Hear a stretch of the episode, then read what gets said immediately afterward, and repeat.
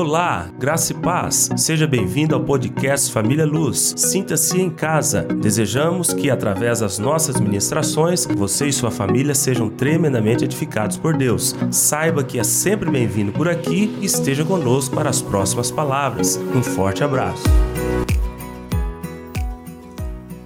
Gênesis capítulo 12, versículo 2 e versículo 3. Vamos ler todo, né? Preguiça.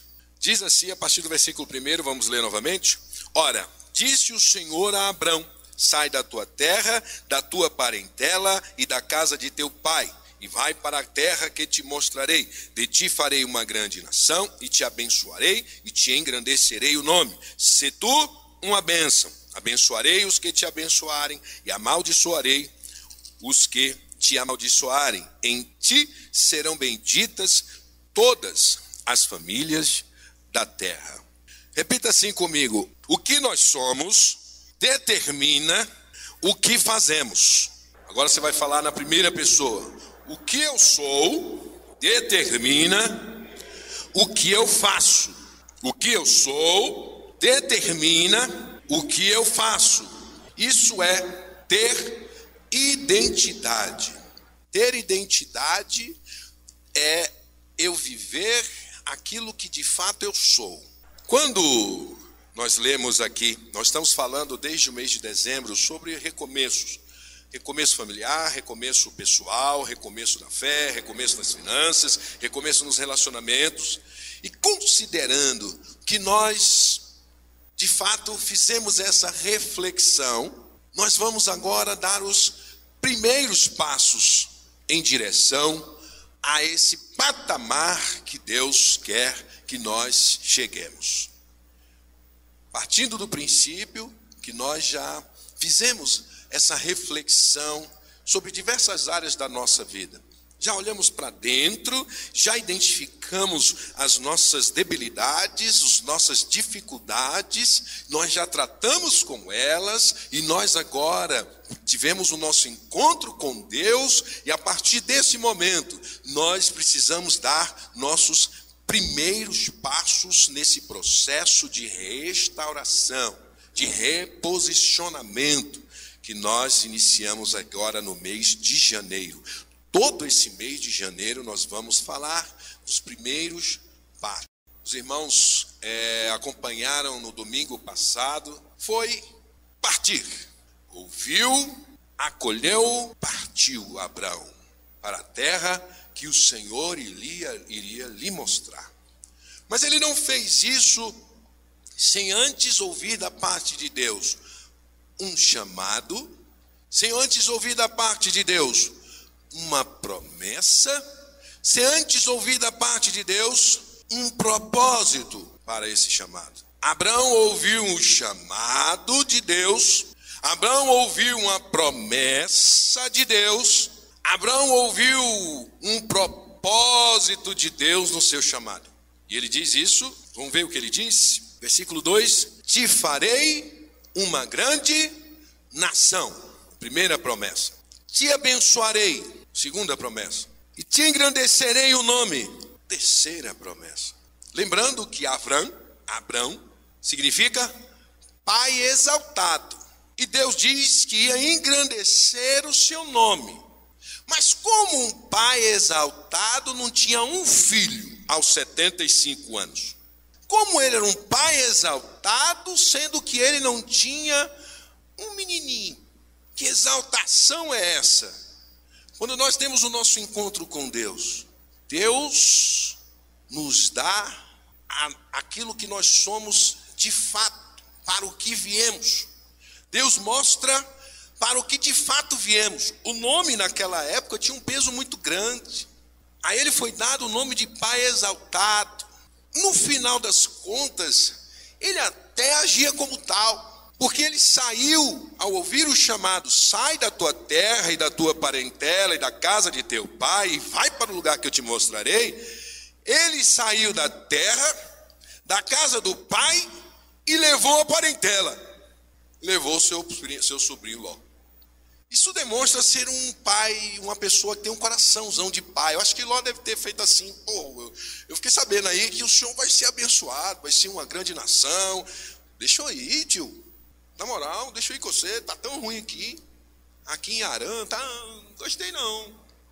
Tá meio fraquinho aqui, esse negócio é mais radical, gostei. Me leva. Deixa eu ir com o senhor. Nossa, puxa logo. Ó, oh, mas não dê trabalho, hein? Paizão. Aí Deus manda separar, ele fala, é, realmente tem que separar, ó. Escolhe um lado para você ir aí, porque não vai dar. Quando ele se separa de Ló, que os seus pastores brigam com os pastores de Abraão, e não há espaço para o gado deles, ele diz: Olha, se você for para a direita, eu vou para a esquerda, se você for para a esquerda, eu vou para a direita. Ló olhou aquela campina do Jordão, tudo bem regadinho, opa, aqui que é o lado bom, eu vou para cá. Abraão tinha uma promessa da parte de Deus e não se preocupou se o seu sobrinho escolheu o lado dele, porque quem conhecia a terra era Deus. Aí ele começa a se adequar ao chamado de Deus. Ló foi para as campinas do Jordão, Sodoma, Gomorra. Aí depois Deus vai acabar com Sodoma e Gomorra. Aí vai o paizão lá, Senhor, se tiver 50 justos aí. Isso ele queria tirar o, o sobrinho de lá. Oh, meu Deus. E intercedeu, até que tirou. Deus foi lá e não, tá bom. E acabou que disso daí, se tivesse acabado com todo mundo, não tinha o incesto das suas filhas. Não tinha os moabitas, não tinha os amonitas, abomináveis diante de Deus, mas precisou ele ficar ali intercedendo pelo seu sobrinho. Isso mostra, quando Deus cria o homem, Deus o faz perfeito. Deus, quando cria o universo, e no versículo 2 de Gênesis 1 diz que a terra estava sem forma e vazia, ela se tornou um caos. Porque nós não podemos conceber que Deus criou uma bagunça para depois organizar. Deus criou tudo perfeito. Isso, é, Salomão diz em Eclesiastes 7, 29, ele diz assim: Eis o que tão somente achei, que Deus fez o homem reto, mas ele se meteu em muitas astúcias, muitos problemas, buscou muitas confusões. Mas Deus fez tudo, tudo correto, reto. E a palavra reto aqui é Yachá no hebraico, que é a palavra que compõe, compõe Israel, retidão, somada com a palavra El, que fala de Deus. Deus fez tudo correto. Vem o um homem peca, traz essa confusão. Deus, quando cria o universo, quando cria o homem, Deus criou com um propósito. Deus não chegou lá e soltou um monte, a palavra dele, né? Vum! Aí apareceu aquilo tudo, e agora deixa a vida levar, deixa correr. Deus criou todas as coisas, no sétimo dia descansou e falou assim: ó, firme a parte, deixa o pau quebrar agora aí, deixa as coisas acontecerem, ó, cultiva e guarda. Já estou falando, não come dessa árvore aqui. Crescer, multiplicar e povoar a terra, dominar os peixes do céu, as aves do céu, os animais terrestres e tal. tal. E eu estou vazando, já firme a parte. Solto a corda aí e deixa o pau quebrar. Não era isso. Deus fez refletir aqui na terra o seu reino. Deus veio estabelecer o seu propósito de espraiar o seu reino na terra. Esse é o propósito original de Deus, fazer desta dimensão o lugar da manifestação do seu reino. Segundo, quem tem planos é Deus, não somos nós. Os nossos planos é quem tem que estar alinhados com os planos de Deus. Salmo 139, 16, ele diz o quê? que você, o Senhor me enviou a substância ainda informe, todos os meus dias, escritos e determinados, quando nenhum deles havia ainda. Benelúcio, Deus te formou no ventre da sua mão, da sua mãe, com as suas próprias mãos, tecido a tecido. Ele te entreteceu no ventre da sua mãe estabeleceu um propósito para a sua vida. Gabriel Miralha, o Senhor te entreteceu no ventre da sua mãe estabeleceu um propósito para a sua vida. Por isso, Romanos 8, 28, o apóstolo Paulo diz que todas as coisas cooperam para o bem daqueles que amam a Deus e são chamados segundo o seu propósito. o que vai cooperar, o que vai dar certo, o que vamos ser bem-sucedidos, somente será aquilo que tem a ver com o propósito que Deus estabeleceu antes que houvesse um dia na minha, na sua, na nossa vida, no ventre da nossa mãe. Veio o pecado, destruiu isso. Nós nascemos, começamos a nos relacionar. No ventre, nossa mãe, nossa família influencia, tem impacto na gestação. Começam os problemas, os traumas, as dificuldades. Nasce, é rejeitado, tem traumas que acontecem na infância. E aí, o propósito de Deus está aqui e nós, contaminados, enfermos, começamos a desviar desse propósito que Deus estabeleceu no ventre da nossa mãe. Assim se deu no pecado, assim se deu no Éden. E Deus começa o seu processo de trazer de volta o homem para o centro do seu propósito.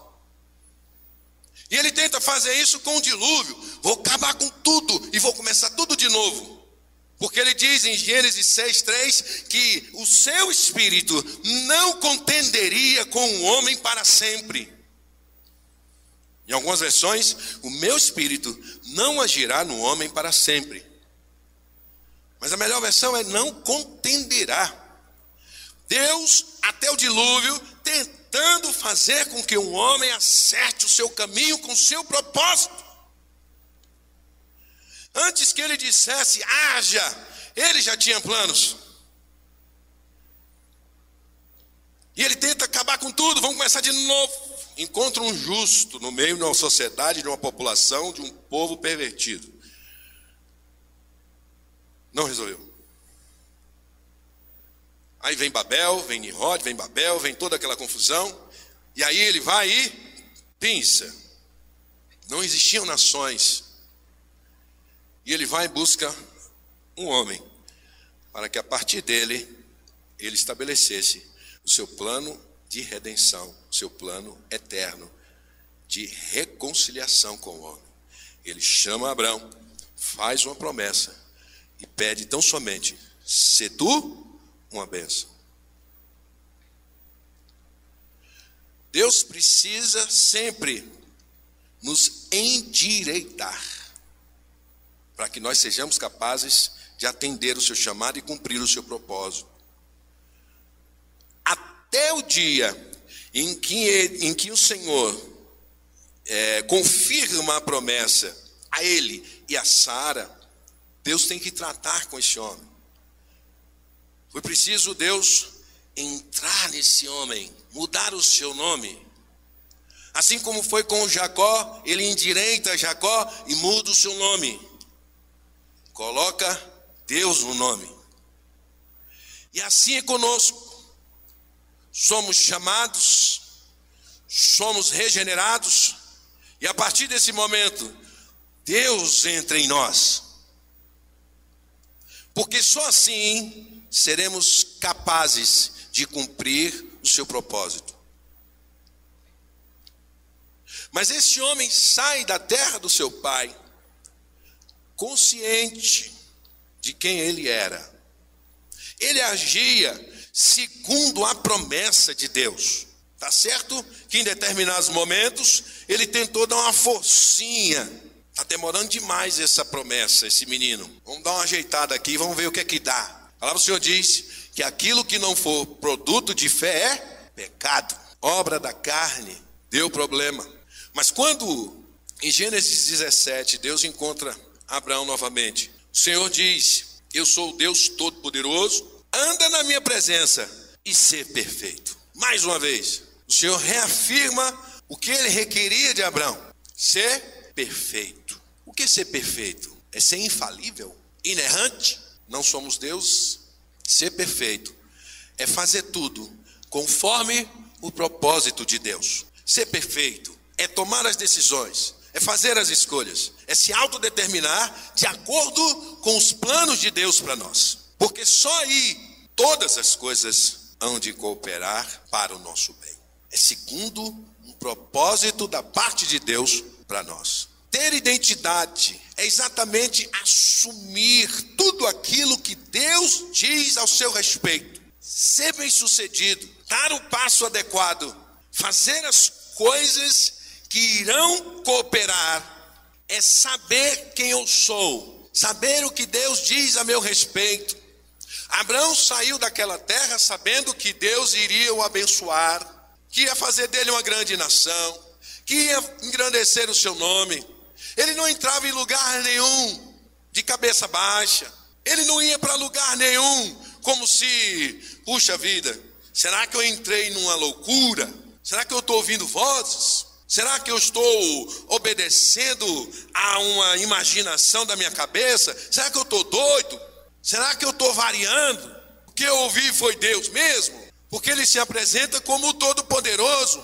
Mas lá na minha terra tem um monte de, de, de, de deuses, tem para todo gosto. Será que não foi um daqueles que veio e me enganou? Ele sai de lá consciente de que o que ele ouviu foi da parte de Deus. E ele ouviu tudo que Deus lhe prometeu. Toda a palavra de Deus ele acolheu. Tanto que ele saiu da sua terra e foi para o lugar que o Senhor iria lhe mostrar. Todos nós, quando fomos achados por Jesus, ele nos fez promessas. Ele nos fez promessas. Primeiro ele nos chama, vinde a mim, todos vós, os que estáis cansados e sobrecarregados, e eu vos aliviarei. Tomai sobre vós o meu jugo e aprendei de mim, que sou manso e humilde de coração, e achareis descanso para as vossas almas. Chamado de Deus para cada um de nós aqui. Mateus 11, 28 ao 30. Mateus 4, 19. Vinde após mim, e farei de vós pescadores de homens. Ele diz, faz promessas. João 3,16 diz que Deus amou o mundo de tal maneira que deu seu Filho unigênito para que todo aquele que nele crê não pereça, mas tenha vida eterna. João 11, 25 e 26. Eu sou a ressurreição e a vida. Quem crê em mim, ainda que morra, viverá. E todo que vive e crê em mim não morrerá eternamente. Ele nos chamou e ele fez promessas. A morte para nós não é mais o fim da existência. Não o fim da existência, a morte, como se os outros morressem e acabou. Não, os outros morrerão e terão que prestar contas. Nós iremos morar nas moradas celestiais com Cristo Jesus, nosso Senhor. Promessa de Deus para tantos quantos Ele chama. Ele nos comissiona. Mateus 28, do 18 em diante, ide por todo mundo, fazei discípulos de todas as nações, batizando-os em nome do Pai, do Filho e do Espírito Santo. Marcos 16, 15, ide e pregai o evangelho a toda criatura. Nos chamou, fez promessas, mas nos comissiona. Jesus também nos deu nova identidade. 2 Coríntios 5, 17 diz, e assim se alguém está em Cristo, é nova criatura, as coisas antigas já passaram, eis que se fizeram novas.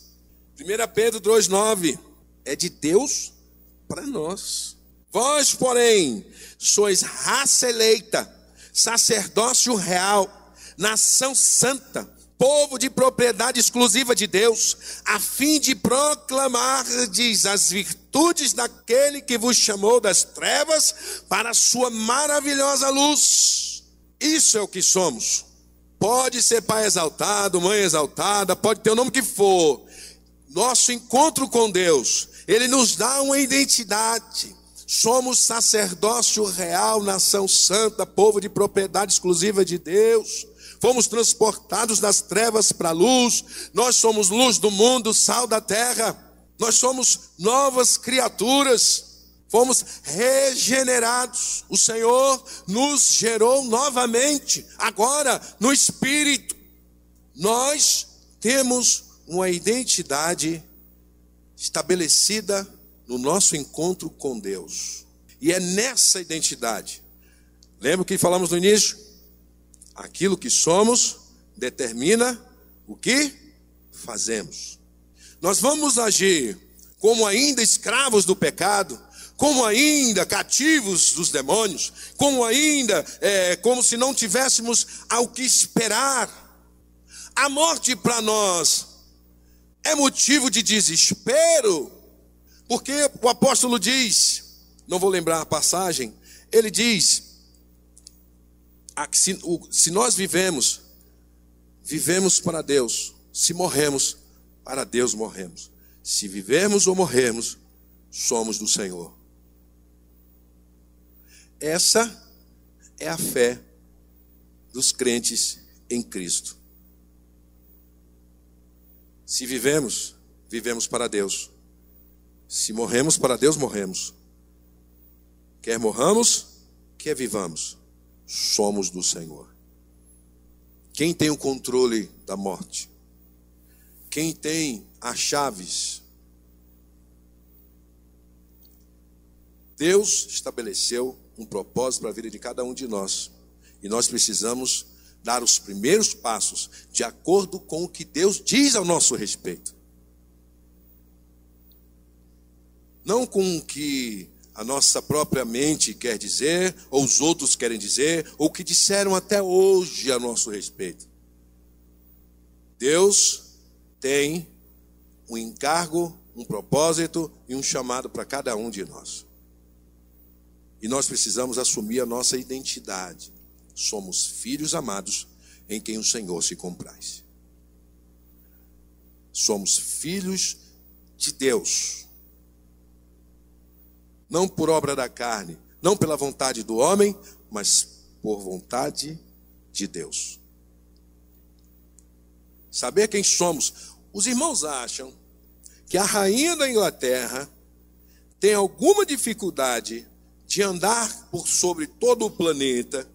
Será que ela tem dúvida de quem ela é? Será que quando ela sai da casa dela e vai da, de Londres, do palácio, e vai para a China, vem para o Brasil, ela tem alguma dúvida de quem ela representa? Alguma dúvida, pequena que seja. Será que ela duvida? Será que ela tem alguma sombra de dúvida de quem de fato ela é? Porque onde ela coloca os pés, a Inglaterra chegou. Aonde o que ela assinar, a Inglaterra assinou. Ela não tem dúvida disso. E aonde um filho de Deus, regenerado, justificado, cheio do Espírito Santo, coloca os seus pés, Deus chegou também. O que da boca de um crente cheio do Espírito Santo for proclamado, é proclamação de Deus sobre esta terra. Aonde um filho de Deus coloca suas mãos, ali há de se manifestar o poder de Deus. Cheio do Espírito Santo, consciente de quem ele é. E nós precisamos, em qualquer área da nossa vida.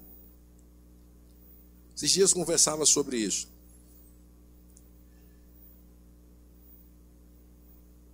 Será que um corredor de 100 metros corre uma maratona de 42 quilômetros e 195 metros? Não estou falando de se cumpre. Mas eu preciso de um corredor de 100 metros e um corredor de, de maratona. Eu posso pegar qualquer um deles e colocar para correr? Sabendo o resultado que vai ser? Um corredor de 100 metros, ele tem biotipo. Ele foi construído para isso. Um corredor de maratona, ele tem o seu próprio biotipo. Ele foi construído para isso. Um corredor de, de 100 metros não pode achar que o lugar dele é na maratona. Não vai dar certo. Você pode pegar um corredor de 100 metros, um corredor de maratona, um, um, um que salta em altura, E você vai ver cada um com a sua construção. Eu não posso ser médico, nem enfermeiro, nem auxiliar de enfermagem, nada que envolva sangue. Que eu não gosto? Não, meu irmão.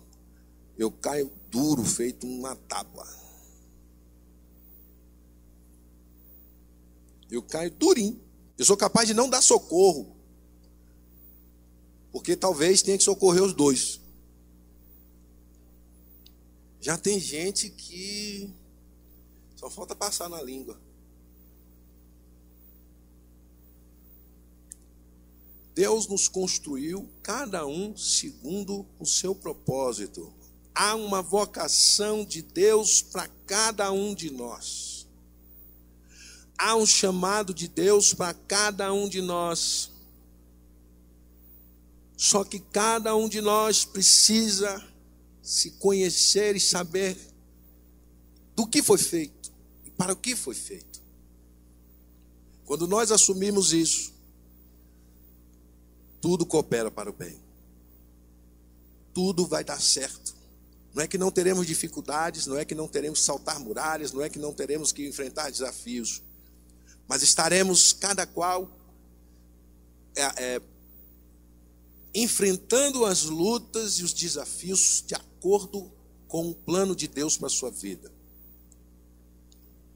Mas nós precisamos saber quem somos, para que o que fazemos tenha relação com o que somos. Há um, é, há um ministério e há um propósito de Deus na vida de todos nós, indistintamente, este ele não tirou de nós. O ministério da reconciliação, de pregar o Evangelho, de apresentar ao homem o perdão de Deus na cruz para que cada um deles possa ter o seu encontro com Deus, para que cada um deles possa ser confrontado seu, pelo seu pecado, para que cada um deles possa se lavar no sangue da cruz do Calvário, para que tenham a regeneração e a justificação. Isso o Senhor vocacionou a todos nós. Portanto, nós precisamos saber quem somos, seja do ponto de vista do ministério, seja da nossa vida pessoal, seja da nossa vida conjugal, seja da nossa vida profissional, nós precisamos saber do que nós fomos feitos e com que propósito fomos feitos, para que aí as nossas ações tenham a ver com o que de fato nós somos. Numa mesma casa, você encontra é, irmãos aonde um é mais dado à leitura, um é mais dado à pesquisa, ao estudo, e o outro é mais da ação, há mais disposição para fazer as coisas, para manusear, para sair na frente, para se envolver com atividades. Criados na mesma casa. Porque cada um de nós fomos feitos de uma maneira e com um propósito da parte de Deus. O apóstolo Paulo foi o que se agigantava, como ele disse em Gálatas capítulo 1, no judaísmo, ele estava acima de todos da sua idade. Para quê? Para quando teve o seu encontro com Deus, ele ser aquele que iria esmiuçar o evangelho do Senhor Jesus. Com todo o conhecimento da lei, agora com a revelação do Espírito Santo. José rejeitado pelos seus irmãos, abandonado, vendido como escravo, preso. Mas a palavra de Deus diz que Deus era com ele, e tudo que ele colocava as mãos prosperava. Os seus senhores não tinham nem conhecimento do que ele fazia, deixava tudo nas suas mãos, porque ele era um excelente administrador. E depois ele é colocado como governador do Egito para administrar os celeiros, as colheitas num tempo de fome, para que não faltasse alimento no tempo de fome. Deus o fez, o construiu para isso. Deus o entreteceu no ventre da sua mãe para isso. E nós, cada um de nós, temos da parte de Deus um encargo, um propósito, um chamado, uma missão e as ferramentas para isso. Basta que nós saibamos o que Deus tem a dizer ao nosso respeito. E o Senhor diz que Ele tem pensamentos de paz e não de mal. Então nós precisamos, primeiro, deixar para trás tudo o que o passado diz ao nosso respeito, tudo o que ele significa, para que nós nos adequemos ao chamado de Deus, para que nós nos amoldemos ao propósito de Deus, para que nós assimilemos e acolhamos o que Deus tem a dizer ao nosso respeito, não o que disseram todas, toda a nossa vida, para que nós possamos ser bem-sucedidos em tudo. O que somos determina o que fazemos. Deus nos fez, nos deu uma identidade, nós precisamos conhecê-la para que as nossas ações tenham relação com o propósito que Deus estabeleceu para nós. Todos nós que estamos neste salão, que está em casa, no trabalho, no carro, acompanhando pela internet, temos da parte de Deus um propósito, uma vocação, as ferramentas para que nós venhamos a cumprir cabalmente aquilo que Ele estabeleceu para as nossas vidas. André, eu gravei uma vitamina recentemente, André e Pedro. André, irmão de Pedro, encontra com Jesus, discípulo de João, encontram Jesus, vão até a casa de Jesus, Volta André para casa, encontra seu irmão Pedro e diz: Achamos o Messias. Depois vem Jesus até a casa de Pedro e ali Pedro se converte. Mais adiante, Pedro reconhece que aquele que estava ali era o Cristo, filho do Deus vivo. Mais adiante, na primeira pregação, 3 mil pessoas se convertem em Atos capítulo 2. Quem fez mais? Pedro ou André? Os dois cumpriram o chamado de Deus para suas vidas cabalmente, 100%. Pedro não é maior que André por ter sido menos citado. Nós temos um chamado da parte de Deus, uma promessa da parte de Deus, uma vocação da parte de Deus, uma missão da parte de Deus. Nós precisamos nos acertar com elas. E cumprindo 100% daquilo que Deus estabeleceu para nós, todas as coisas hão de cooperar para o nosso bem, porque isso é demonstrar o nosso amor a Deus, cumprindo o seu chamado para as nossas vidas. Portanto, que nós saibamos primeiro quem somos, filhos de Deus, amados em quem o Senhor se compraz.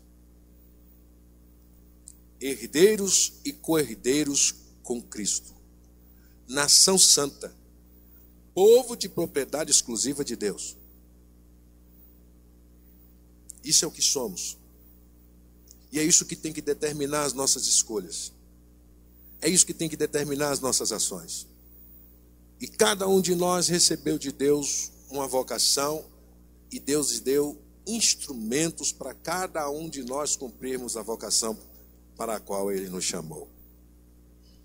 Então, meu irmão e minha irmã, os nossos primeiros passos, precisamos saber quem somos. Somos mais que vencedores por aquele que nos chamou. Saber que nós somos assentados nos lugares celestiais com Cristo. Saber que imporemos as mãos sobre enfermos e eles serão curados em nome de Jesus. Saber que temos autoridade para pisarmos serpentes e escorpiões e contra todo o poder do inimigo e nada absolutamente nos fará dano. Saber que nossos nomes estão arrolados nos céus. Por isso, os demônios se nos submetem. Isso é o que somos. E é dessa maneira que nós devemos enfrentar os desafios da vida. E é dessa maneira que nós devemos enfrentar os obstáculos que estão à nossa, à nossa dianteira aí, para que nós tenhamos que suplantá-los. Sabemos que quem nos toma pela mão é o próprio Deus, porque Ele habita em nós pelo Espírito Santo que nos foi otorgado. O Espírito Santo não foi dado para tirar, ele foi nos dado, inclusive, para que nós saibamos que somos filhos de Deus, testificar que somos filhos de Deus. O Espírito Santo nos foi dado para que nós não deixemos de reconhecer quando ele se manifestar, como garantia para que nós ressuscitemos dentre os mortos se a morte nos alcançar. O Espírito Santo nos foi dado para que nós sejamos arrebatados e temos, tenhamos o nosso encontro com o Senhor nos ares. Essa é a nossa garantia dada por Deus. Ele não nos deixou à mercê das circunstâncias, ele nos deu o Espírito Santo para que nos assistisse em nossas fraquezas. E nós já temos toda a capacitação para isso, porque o amor de Deus foi derramado em nós pelo Espírito Santo que nos foi otorgado. Romanos 5, 5. Isso é palavra de Deus para nós. Isso é o que somos, isso é o que temos, e é isso que o Senhor requer de nós: confiar na Sua palavra. Portanto, queria conclamar a todos a tirar tudo aquilo que te atrasa, a se desembaraçar do peso e do pecado que tenazmente nos assedia e correr a corrida que nos está proposta, tendo os nossos olhos fitos no Autor e Consumador da nossa fé, Jesus Cristo de Nazaré. Verdade da palavra de Deus, que anula toda mentira do diabo, do mundo e dos homens. Nós temos a verdade da parte de Deus para nós. Que nós saiamos daqui hoje conscientes disso. O Senhor não vai deixar você nem eu para trás. Estamos enfrentando dificuldades? Podemos estar enfrentando. Mas assim como o Senhor nos livrou ontem, nos livra hoje e nos livrará eternamente.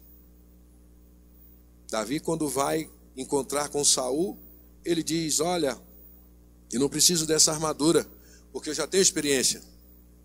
O Senhor me livrou do urso e do leão. Me livrará desse incircunciso filisteu que afronta o exército do Deus vivo. Ele sabia bem quem ele era. Ele sabia bem em nome de quem ele ia. E nós vamos em o nome de Jesus. Nome sobre todo nome, diante do qual toda língua confessa e toda, todo joelho se dobra e confessa que Ele é Senhor para a glória de Deus Pai. Tudo que eu falei aqui são declarações, são promessas da parte de Deus para tantos quantos creem no nome do Senhor Jesus. É para nós. Quando você lê sua Bíblia, aquela palavra é Deus falando com você. Aquela promessa é Deus fazendo essa promessa para você. Aquela garantia é Deus fazendo ela para você. Portanto, se você não lê Bíblia, me desculpe, vai ignorar as promessas e as garantias de Deus para a sua vida. Vai ficar dependendo que alguém pegue um microfone aqui e fique proclamando cada uma delas. Quando você tem o próprio Deus da palavra nas suas mãos, na sua casa, no seu trabalho, na sua viagem, no seu carro, em qualquer lugar. Leia a Bíblia. E você vai tomar conhecimento da herança de Deus para nós. Vamos ficar de pé?